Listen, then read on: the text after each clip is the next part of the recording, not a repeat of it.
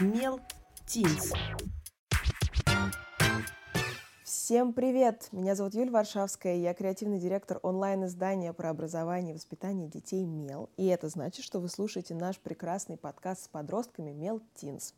Со мной сегодня в студии наш главный редактор Надя Попудогла. Привет. И двое подростков Саша и Лиза. Привет. Привет. Мы решили поговорить про мифы и легенды о подростках. Кто же они на самом деле такие и насколько верно то, что думают о них взрослые.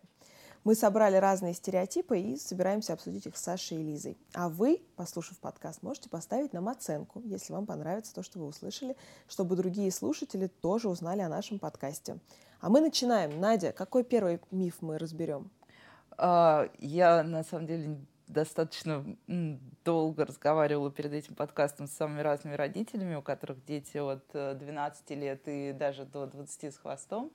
И а, там были очень разные какие-то версии того, что родители думают о своих детях, но сходились, например, все в том, что а, современного подростка невозможно вытащить из интернета. Никогда в жизни этот человек не откажется от интернета, и это очень сильно влияет на все, что он делает, потому что дети не умеют анализировать информацию, не учатся, что все очень хаотично и так далее. А, мне кажется, вообще это достаточно такая порочная логика, потому что современных взрослых тоже не особо вытащишь из интернета, по крайней мере, тех, у кого есть нормальный интернет дома и на работе, и в телефоне. Вот. Но что вы думаете про вашу суперзависимость от интернета? Uh, нужно ли вас лечить или можно все-таки расслабиться и нас всех потом вылечат уже? Наверное, я признаю этот миф действительностью лично для себя, потому что для меня интернет — это средства коммуникации, средства познания. А, большинство информации, которую нам дает интернет, реально а, нужна для подростков. Мы узнаем а, в этой сети то, что нам не расскажут взрослые, то, что нам не дадут на уроках. То есть можно сказать, что современные подростки знают гораздо больше, чем подростки поколений там Родителей. предшествующих, да, нам потому что вот этот вот э, интернет, э, все соцсети, все мнения, там все комментарии, статьи, которые там есть, они дают нам э, нашу образованность. Саша, а ты как? Зависим?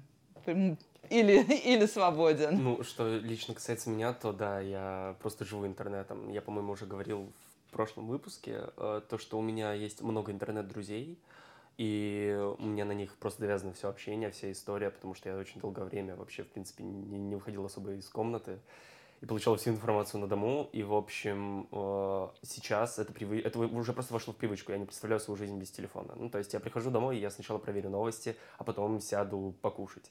Я э, сначала посмотрю, что выложил мой друг, а уже потом сяду делать уроки. Да, друг что-то выложил во время того, как я делаю уроки, я посмотрю, что выложил друг. И даже прокомментирую, возможно, даже созвонюсь с ним. То есть я, у меня интернет на первом месте, в принципе, в жизни. И тут же следующая базовая претензия, ну мы это слышим уже на самом деле много лет, подростки перестали читать. Ну, я немножко этому удивляюсь, ну, понятно, что, что имеется в виду, что подростки перестали читать, например, литературу, ну, художественную литературу, нон-фикшн, неважно. В общем, подростки перестали читать книги. Давайте вот так вот сузим. Я просто отказываюсь принимать это вообще суждение, потому что подростки читают. И я очень читающий человек. Даже, опять же, говорить о том, что если мы не вылазим из телефонов, у меня в телефоне есть приложение с книгами, и обязательно в метро, в машине я буду читать.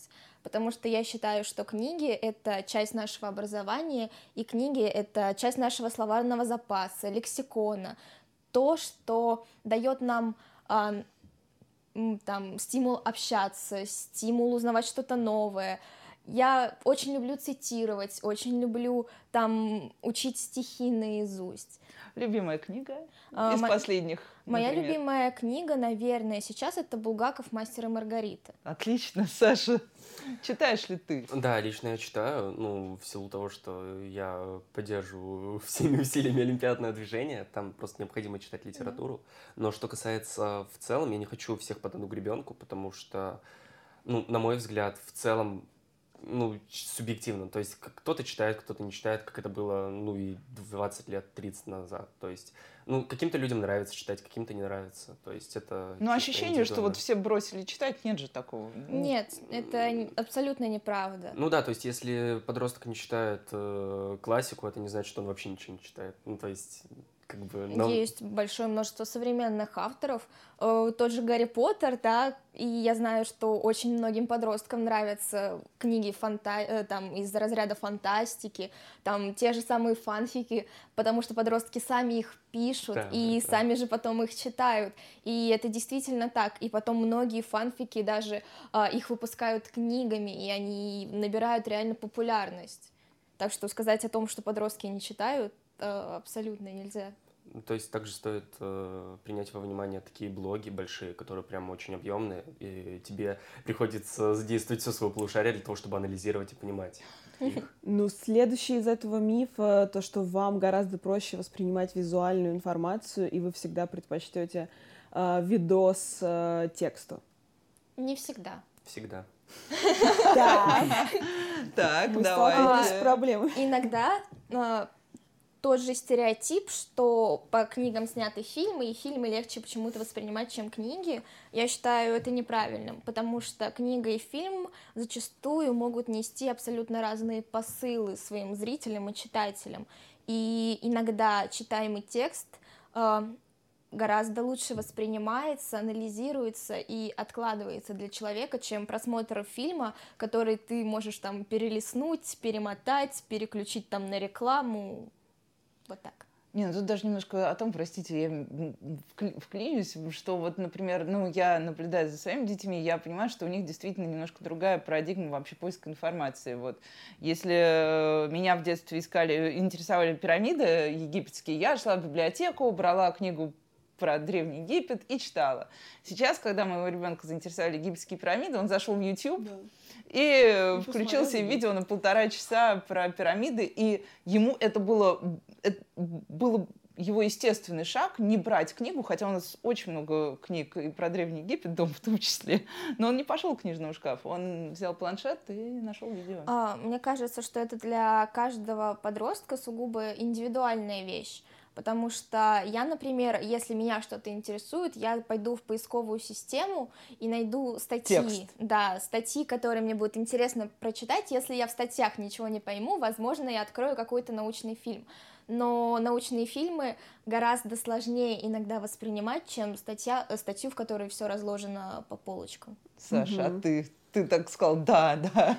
Ну, скорее, ну, то есть, если это связано с э, художественным фильмом, то, скорее всего, посмотрю фильм ради экшена, ради графики, чисто релакс, прихожу домой и не хочу себя особо чем-то грузить, просто сяду и буду тупеть, э, смотря в экран. Даже а, не всегда вникаю в суть фильма. Если это касается каких-то научпоков, то тут я радикален в плане, я считаю, что все эти научпоки и видео 5 минут, как э, основа квантовой механики, мне кажется, что они дают поверхностные знания и ну, как сказать, в компании поговорить на эту тему, так, знаете, вскользь можно, но написать научную статью нет. И когда надо писать научную статью, то я, естественно, обращаюсь к каким-то серьезным источникам, то есть именно текстовым носителям. Ну, вы много времени в YouTube проводите? Вот вы можете? Да. Ну, то есть... Э... А что ты смотришь? Начинал смотреть что-то интересное, а заканчиваю видеороликом, где режут мыло или и того хуже. Ага, вот. Дети смотрят дебильные ролики. Это следующая претензия. Да. Причем зачем они это смотрят, я не понимаю. Там женщина, которая чешет голову и да, говорит да, да, да, да. Потом, ну, дети младше залипают на бесконечно на получасовой, как сделать слайм там, О, или да. просто 150 О, да, да. способов про слаймы. А, действительно вы смотрите. Саша, я а... поняла, тоже признался. Да, я просто такие флешбеки ловлю. А, да, я, кстати, тоже могу подтвердить, что такое есть, но в большинстве своем я включаю такие видеоролики фоном, чтобы вот как бы разбавить что-то, потому что когда ты там приходишь, сидишь в пустой комнате, да, и у тебя есть такое ощущение пустоты. Ты, конечно, открываешь телефон, и что первым делом приходит на ум? Приходит на ум YouTube. И, конечно, тебе не хочется вникать там в какие-то острые сюжеты. Обычно это какие-то развлекательные шоу, те же там сериалы, которые выкладывают, да, и вот такая вот э, недалекая штука. И тут я вспоминаю, как по вечерам мой муж приходит, ну, пока я не отрезала телевизионную антенну, он включал телевизор, и да. тоже абсолютно было все равно, а, что... Так получается, что иногда я прихожу, то есть никого дома нет, пустая квартира, я обязательно включу в комнате телевизор, чтобы не ощущать одиночество, так скажем. Так, Саш, ну а ты зачем смотришь ролики с мылом?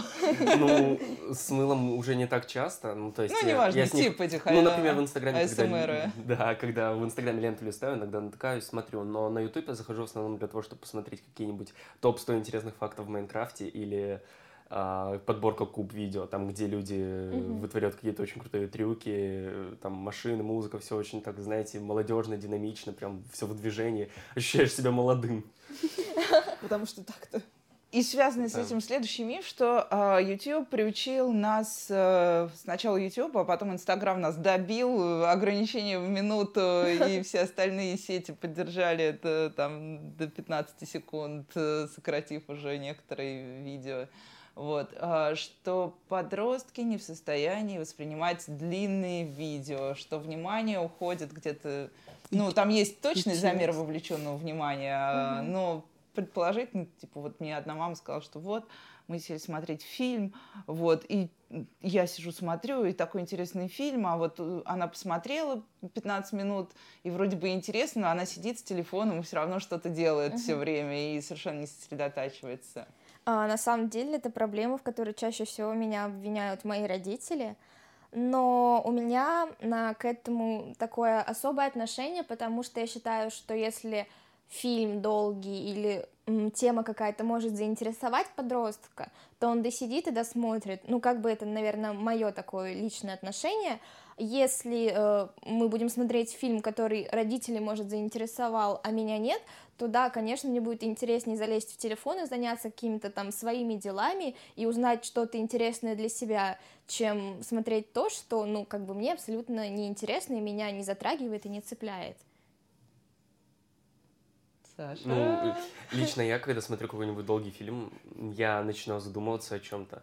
Ну, то есть, если фильм интересный, то я, скорее всего, буду смотреть до конца и прям... То есть нет проблем с длинным, на самом деле, с длинным видео. А с длинным текстом? Вот мне интересно больше про текст. А, про текст. А, вы читаете длинные статьи, например, да. длинные блоги? Я пытаюсь их разбивать равномерно. Ну, то есть угу. я вообще сторонник э, такого метода познания вообще всего, угу. равномерно распределять. Ну, то есть э, человек очень часто тратит, тратит время на то, что, на, что ему, в принципе, бесполезно. Ну, то есть ты, э, когда делаешь кофе на кухне, ты врубаешь музыку, еще потанцуешь, еще посмотришь в окно, еще покормишь кота, и так поймешь, что потратил на готовку кофе 30 минут.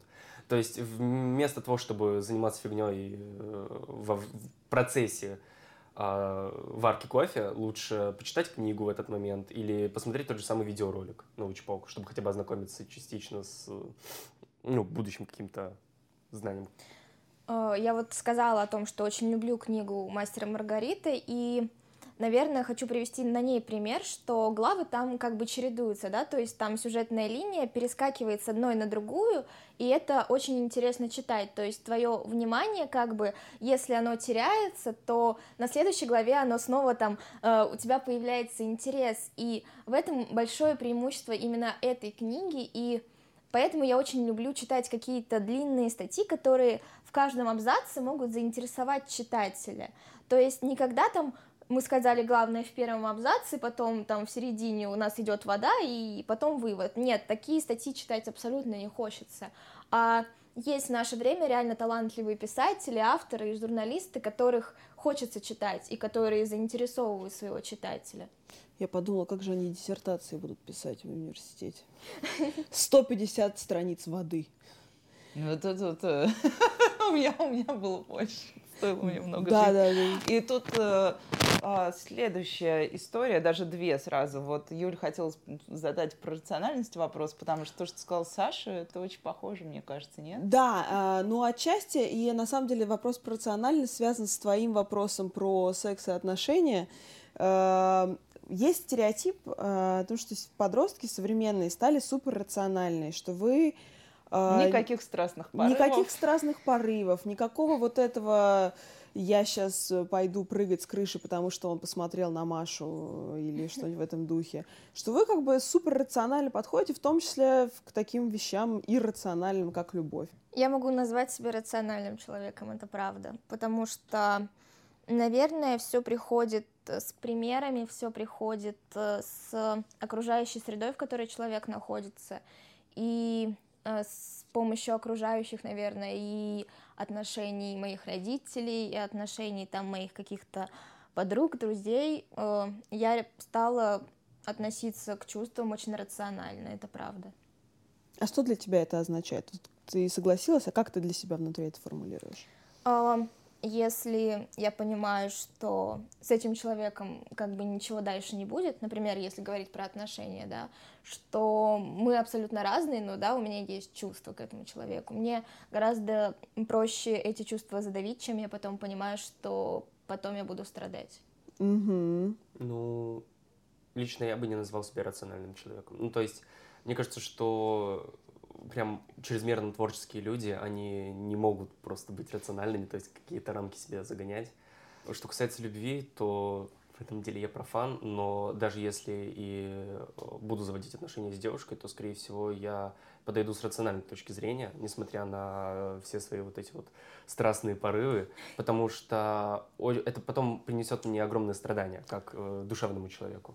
Это, кстати, одна из тех вещей, о которых и говорят родители. Мы это... в свое время влюблялись. Да.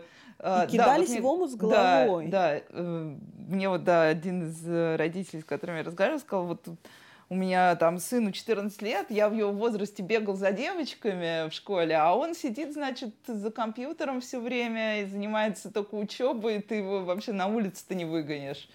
Тебя тоже не выгонишь, да, Саш, на улицу, я так понимаю? Ну, Бегать нет. за девочкой. Нет, я люблю гулять с друзьями, но как бы...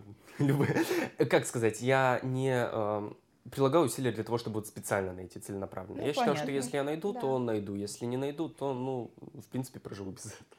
Слушайте, да, вытекающий из этого, а, но это как бы не уже не родительская история, это тоже в, в массе текстов, которые посвящены исследованию вашего поколения. У нас сейчас очень модно исследовать э, поколение, э, прямо супер тренди. А, там говорится, что подростков современных не интересует в принципе секс. То есть если раньше были дети очень, ну не дети, а подростки очень живо интересовались сексом, возраст вступления отношений был очень низким, то теперь дети более э, ну, мало того, что рационально, но а, возраст вступления в какие-то такие вот э, отношения, он все откладывается, откладывается, откладывается.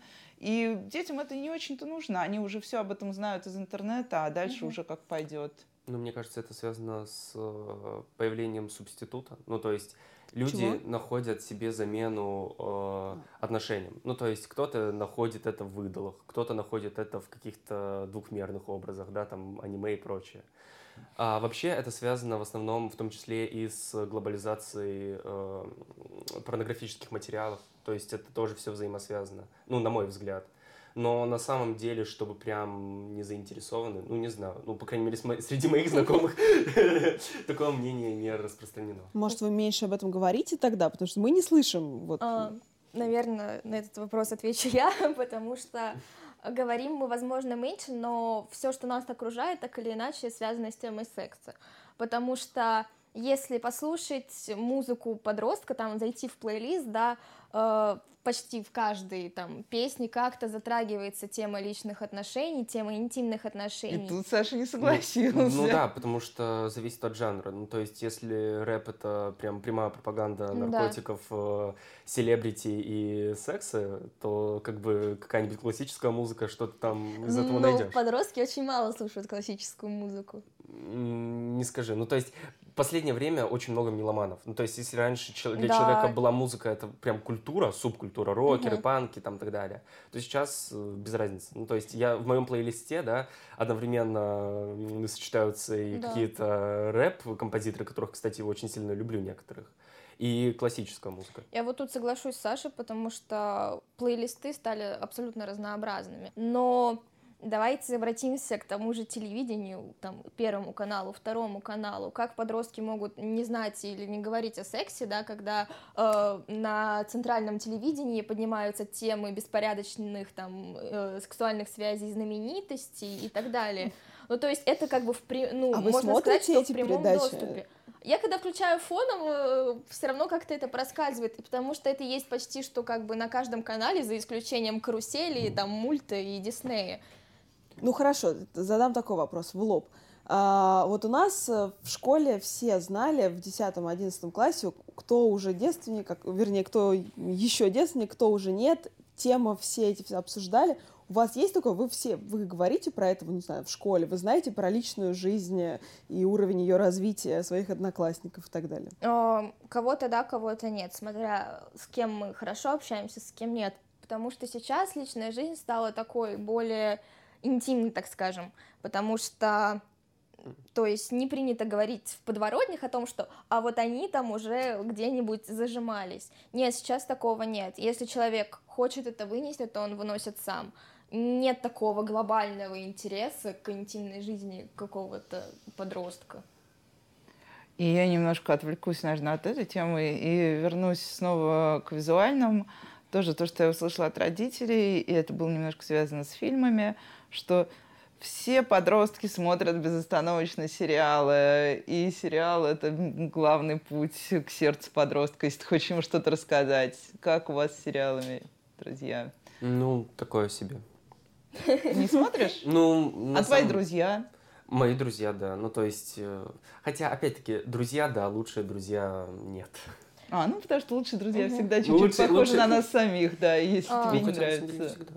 Я люблю сериалы. Я считаю, что э, особенно ну, вот лично я как человек, наверное, такой больше в культуре и искусстве, я очень люблю исторические сериалы, потому что они дают, какой, э, дают какие-то знания и дают какой-то посыл. Но также почему бы не занять свое время там просмотром сериала о той же самой жизни подростков, если у тебя правда есть на это время, да? Это интересно, потому что фильм, да, это там час просмотр, э, просмотра, да, там сюжет, там завязка, и кульминация, концовка и так далее. А сериал это э, растянутый такой довольно-таки долгий сюжет с переплетением сюжетных линий и так далее. И это иногда смотреть гораздо интереснее, чем фильм, где ты на, там, на 20-й минуте уже понимаешь, чем закончится там, в час 15. Ну, не знаю, как система работает с обыкновенными сериалами, но, например, система с аниме-сериалами работает немного по-другому. Ну, то есть у нас есть стандартный объем 12 серий по 20 минут. И если так сложить их, то 12 э, серий по 20 минут — это 240 минут, то есть, по сути, 4 часа. Это длина обычного полнометражного фильма. То есть, по сути, это тот же самый полнометражный фильм, который выпускают раз в неделю, и ты уже устаешь э, ожидать продолжения. А если еще это какой-то ремейк на старый тайтл, то прям вообще отбивает интерес. Ну, то есть, раньше я смотрел, сейчас уже как-то потерял интерес к этому.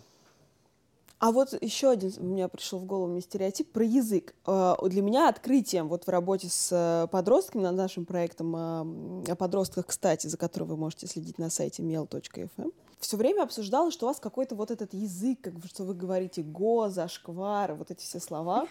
Я ни разу за три месяца постоянной работы не слышала с вами, не слышала ни одного такого странного слова.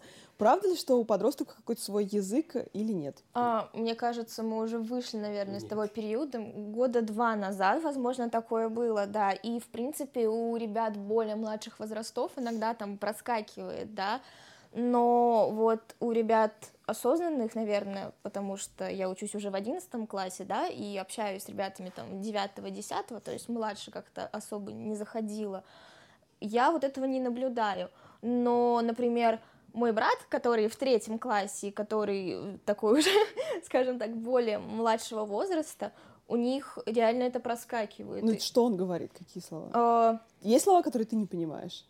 Кстати, реально есть слова, которые вот для меня э, становятся открытием, но мне кажется, это уже из э, такой э, вот этой YouTube среды, там, среды Майнкрафта, каких-то игр и так далее. Просто я к этому не отношусь, и поэтому для меня вот это как-то в новинку. Саша, есть ли особый язык? Да, у меня другая позиция на происходящее, потому что сейчас даже больше связано не с Ютубом, а с музыкой. Ну, то есть, например, флекс — это э, выпендреж своего рода. Ну, то есть также можно назвать флексом любой танец, который вот молодежный, mm-hmm. стильный.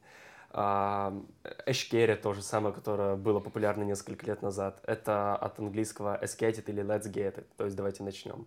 То есть подростки, эм, вообще это все идет к нам с запада. Да. Ну, если честно, просто мы это по-другому... Короче, читаем Urban Dictionary все, если хотим знать, что происходит. Ну, на самом деле, э, если раньше жаргон у нас был, ну, то есть распространен, распространен, там, Феня, давайте там, не знаю, ну, то есть, в принципе, да, окей.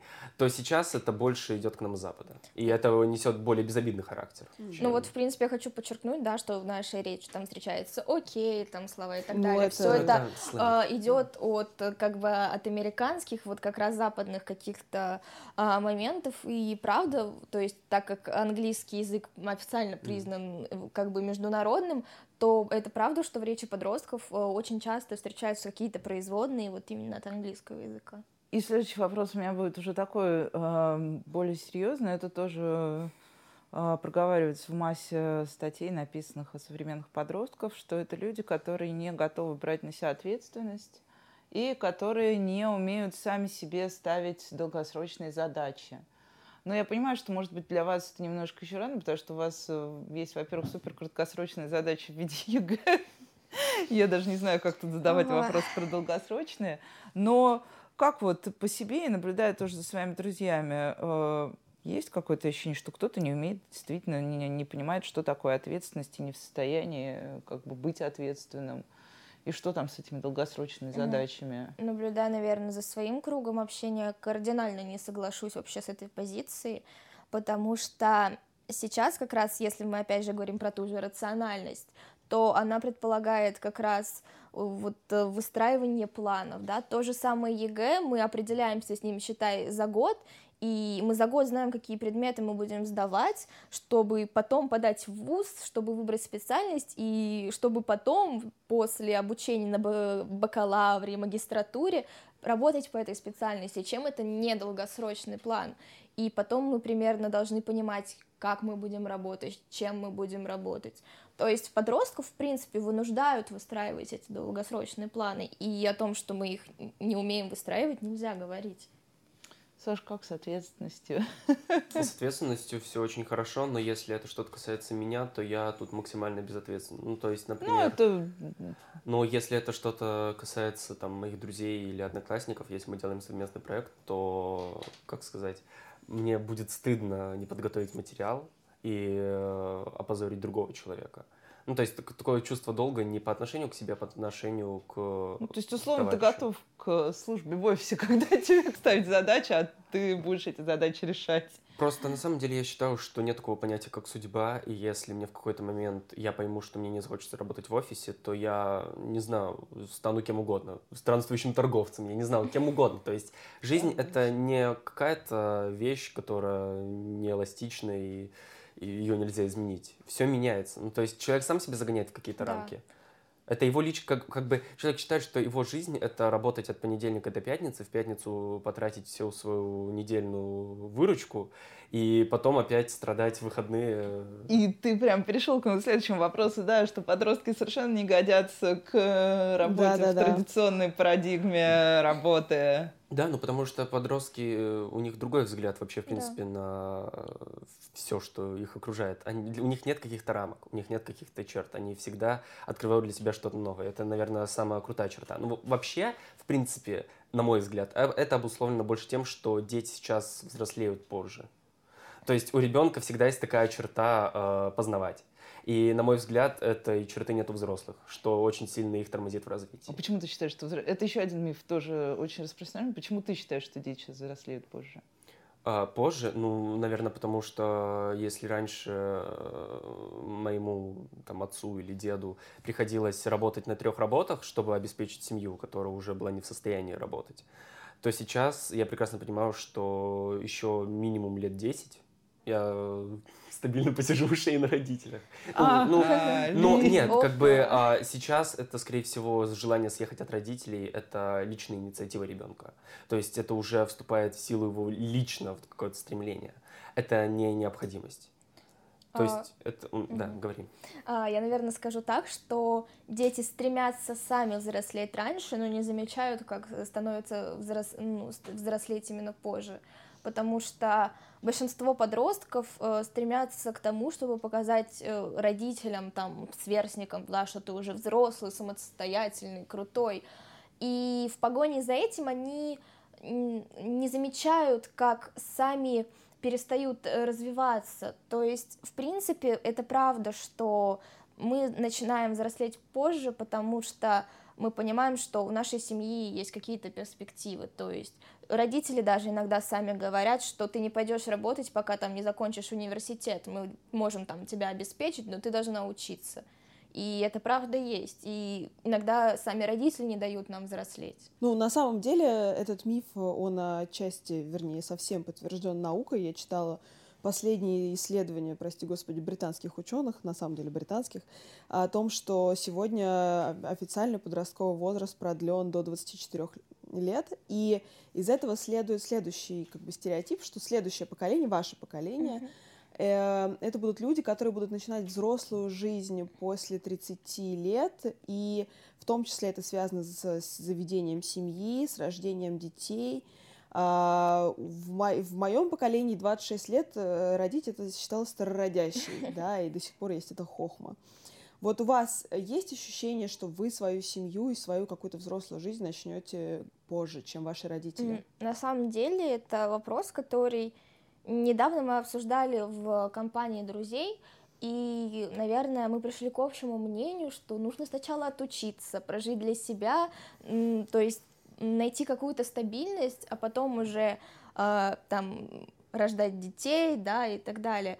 Потому что когда ты готов к рождению ребенка, у тебя должна быть какая-то стабильная платформа, чтобы обеспечить потом его будущее. И в то же время, если ты родишь в 18, ты не будешь жить для себя. И потом просто я знаю такие семьи, когда э, родители, то есть э, у родителей появлялись дети очень рано, и родители еще не нагулялись, и потом там в течение жизни ребенка они попрекают его этим, и это очень неправильно. Саша, а ты как про семью думаешь, когда... Ну, я, э, это, как сказать, эти идеи, они появляются из идей, что я, типа, вообще балласт для семьи, и это меня в каком-то степени мотивирует уже искать сейчас заработок, причем серьезный заработок, и при всем при этом совмещать учё- учебу. Ну, то есть, как сказать, я пытаюсь найти э, дело, которое будет э, очень близко по отношению к э, моему будущему занятию, к моей будущей профессии. Но что касается семьи, то тут э, такой сложный вопрос, потому что это нельзя предсказать. То есть, как э, вернемся к вопросу о чувствах и эмоциях, то есть, мало ли, вдруг меня какая-то муха укусит, и я захочу... В 20 лет создать В семью. 20 лет, да, но просто я искренне верю, что моя рациональная сторона скажет мне нет, потому что это будет плохо не для меня, это будет плохо для ребенка. Потому что я прекрасно понимаю, что в 20 лет я буду недостаточно э, сознателен и ответственен для того, чтобы, господи, прости, вырастить ребенка. И следующее, тоже вытекающая из этого такая мифологическая штука, что современные дети жуткие эгоисты. Все дается им слишком легко.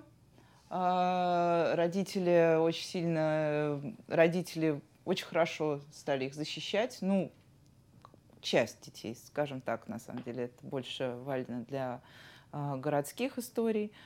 И а, дети, вот живущие в этом прекрасном мире, где все тебе все вот такое вот прекрасное, и ты веришь, что ты можешь все убирать сам, и ответственности особо нет, в итоге превращаются, да, в, в самовлюбленных каких-то таких вот юных барышень и молодых людей.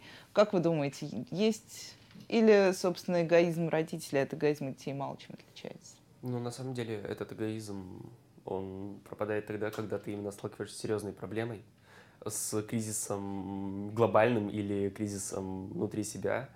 Ну, на самом деле, это такое чисто индивидуально. Ну, то есть какие-то дети вырастают эгоистами, какие-то нет.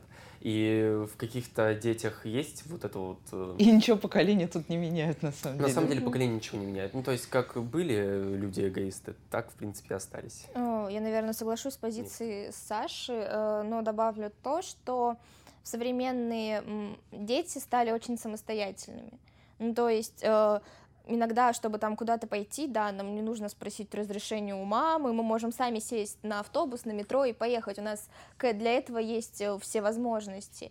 И нам просто иногда не о ком или не о чем заботиться. То есть э, те же самые цветы, да, у меня, например, постоянно э, находятся в ужасном состоянии, потому что я о них не забочусь, это правда. И из-за этого мы с мамой часто скандалим, потому что она очень любит цветы. И можно, да, наверное, сказать, что эго- эгоизм наш именно проявляется в этом, в том, что нас, наверное, не учат заботиться. Может, даже и учат, но просто у окружающих нет в потребность, потребности в том, чтобы мы о них заботились. Мгм. Просто хочу немного... Ну, я не- немного не согласен с тем, что сейчас мы более самостоятельны. Мы, скорее всего, у нас есть выбор. Мы выбираем те дороги, которые нам вытоптали родители, по сути. Ну, то есть, э, на какие деньги ты едешь на метро? Ну, то есть, по сути, то есть, э, в любом случае ты зависишь от родителей. Ну, то есть, если наши родители добирались до школы с огромным трудом и э, бесчисленным множеством препятствий, то мы это делаем намного легче. Я в 14 лет пошла первый раз работать, и с тех пор, собственно, наверное, не переставала это делать в, в разных формах. А у вас, у ваших ровесников нет стремления рано пойти работать? Есть. Оно есть, и его как раз перебивают зачастую родители. М. Потому что... Гиперопека. Да, например, у моей семьи такая позиция, что я должна сначала отучиться, а потом пойти работать. То есть э, они говорят, что первым делом учеба, тебе нужно получить образование, там закончить школу, получить диплом, а потом можешь идти работать. То есть я, с одной стороны, понимаю, что они делают это для моего же, наверное, какого-то блага, да, но с другой стороны, этим они перекрывают мое какое-то там личностное развитие, то, что я хочу, но мне не дают пойти. На мой взгляд, этот запрет идет не, из- не извне, а это просто типичная лень и отговорки, что нет. Ну, то есть, если человек захочет, то он добьется. Ну, то есть, Ты если... работаешь день? Ты работал уже? Не работаю, но я ищу. Ну, то есть, как сказать, я бы не сказал, что это прям работа-работа, потому что еще прибыль я не извлек из дела. И заранее говорить не буду, гадать, извлеку или нет. Но это не без поддержки мамы, естественно, но в принципе я планирую летом, когда будет свободное время от учебы, и в 11 классе пойду работать куда-нибудь уже на стабильную работу. Ну, то есть это будет уже не подработка и не заработок, а именно что-то такое более-менее серьезное. И у меня будет последний вопрос, на самом деле, может быть, Саш, больше к тебе, не знаю про Лизу, просто ты уже говорил, что у тебя много друзей, которые для тебя только, которые, ну, твои онлайн-друзья, которые, с которыми ты не пересекаешься в оффлайне. Вот. И тоже такая история, что многие родители говорят, у них слишком много онлайн-друзей, и онлайн-друзья — это не настоящие друзья. Как ты Но... Онлайн-друзья настоящие они или не настоящие? Как они приходят, уходят или остаются? Онлайн-друзья у меня появились, когда я был ребенком. Оффлайн, когда я уже стал подростком. Ну, то есть оффлайн друзья появляются по истечению какого-то времени. Ну, то есть, например... А онлайн-друзья остаются с тобой? Да, я же, я, по-моему, опять-таки в предыдущем э, выпуске рассказывал о Владе, с которым мы встретились. Он живет в Тольятти. Мы с ним встретились в Москве э, полгода назад. Еще есть наглядный пример мальчик, который, которому 14 лет. Казалось бы, он намного младше меня и намного младше Влада. Владу 18. А, тоже приехал в Москву с мамой, и мы с ним тоже встретились. А до этого дружили в онлайне? Да, в долго, онлайне. На самом деле я ввел паблик в ВК, там, А. такой приличный, он постоянно оставлял комментарии, критикующие мои посты. Мне, естественно, это не понравилось. И в какой-то момент мы очень сильно с ним поссорились. Но потом как-то и он вырос, и я вырос, и мы начали как ну, И стали друзьями. Ну, Стали- это нормальная да, действительно, жизненная друзьями. история. И еще один э, друг, с которым я тоже виделся э, в оффлайне, живет в Дзержинске. Мы с ним познакомились примерно в то же время, что и с Владом, когда я играл в, в игру одну компьютерную, э, популярную на тот момент. Вот, мы с ним тоже виделись в реале один раз. У меня тоже есть онлайн-друзья, я считаю, что онлайн-друзья — это неотъемлемая, наверное, часть жизни каждого подростка, потому что, приходя домой, мы, опять же, общаемся в наших телефонах, возвращаясь к той же теме, и всегда в телефонах, когда нам нужна какая-то поддержка, мы напишем нашим онлайн-друзьям, да, мы можем видеться в школе с нашими обычными друзьями, но, например, я людям, с которыми я общаюсь онлайн, иногда рассказываю даже больше, чем лично. Да. Потому что когда ты поначалу им открываешься, тебя ничего не связывает с этим человеком. Да. Ты начинаешь делиться с ним с всеми проблемами. Да, это очень рискованно, но если этот человек попадается ну, нормальный, хороший, то это потом перетекает в такую сильную дружбу, что покрепче, чем в офлайне. Дорогие друзья, конечно, мифов и легенд о подростках много, и вы можете написать нам обязательно в комментариях, а, какие вопросы интересуют вас, и поставить нам оценку в приложении, чтобы другие слушатели тоже узнали. А, спасибо огромное, это было интересно. Какие-то мифы мы э, разрушили, какие-то подтвердили. Собственно, да думаю, что многое было ожидаемым. Надя. Да, я, например, довольна всем, что случилось. Я, по крайней мере, примерно так себе этот эфир представляла. И думаю, что на самом деле в очередной раз убеждаюсь, что взрослые подростки не очень сильно отличаются. Да. Больше придуманных как раз да. искусственных барьеров. Спасибо всем. Это был интересный эфир. До новых встреч. Вы слушали подкаст «Мелтинс». Это часть специального проекта медиа про образование мела современных подростках. Подписывайтесь на нас в приложении Apple Podcast или в любом другом приложении, где вы слушаете подкасты. Кроме того, Мелтинс можно слушать ВКонтакте, Яндекс.Немузыки и, конечно, на сайте Мела по адресу mel.fm. Кстати, мы будем рады, если вы оцените наш подкаст в вашем приложении. Это поможет другим слушателям узнать о нас. И не забудьте подписаться на нас в соцсетях. Ссылки мы оставим в описании. Мы благодарим за помощь в работе над подкастом студию «Бисер» Яну Жарчинскую, звукоинженера Сергея Кожевникова и звукорежиссера Ольгу Васильеву. Также мы хотим сказать спасибо иллюстратору Кате Васильевой и всей команде Мела, принимающей участие в работе над проектом. До новых встреч! Мел Тинс.